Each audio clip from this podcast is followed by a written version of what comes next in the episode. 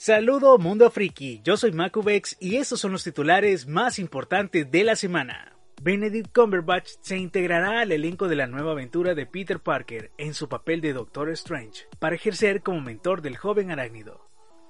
La cadena Netflix anuncia la llegada de Godzilla Singular Point, una nueva serie de anime centrada en el famoso kaiju. Esta llegará en el 2021 y no tiene relación directa con ningún proyecto de la franquicia. El estudio ha confirmado la llegada de este héroe ochentero como un personaje jugable en el violento juego de peleas. Además, se ha confirmado que Sylvester Stallone le dará la voz al personaje. Junto a él llegará Milena y Rain.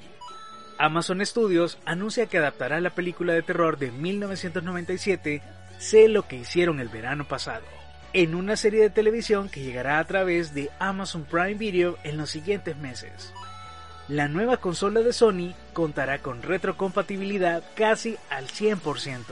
La empresa anunció que más de 4.000 juegos podrán usarse en la siguiente consola, pero también ha comunicado que serán 10 títulos que no tienen esta característica. Entre ellos destacan Shadow Complex, la versión remasterizada Hitman Go y Afro Samurai 2. Warner y HBO ofreció un comunicado donde se puede conocer más de esta serie. Se define como una atrevida adaptación de la icónica franquicia de cómics, una saga que abarca décadas y galaxias. Representará las aventuras de multitud de linternas. Entre ellos podremos ver a Guy Gardner, Jessica Cruz, Simon Bass y Alan Scott.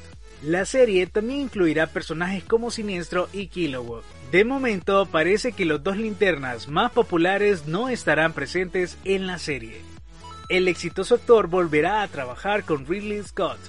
Luego de haber coincidido en la película Gladiador, este nuevo proyecto lleva por título Kid Back, donde se revela la vida de Napoleón Bonaparte. En este elenco también tendremos a Robert De Niro, Al Pacino, Adam Driver y Jared Leto.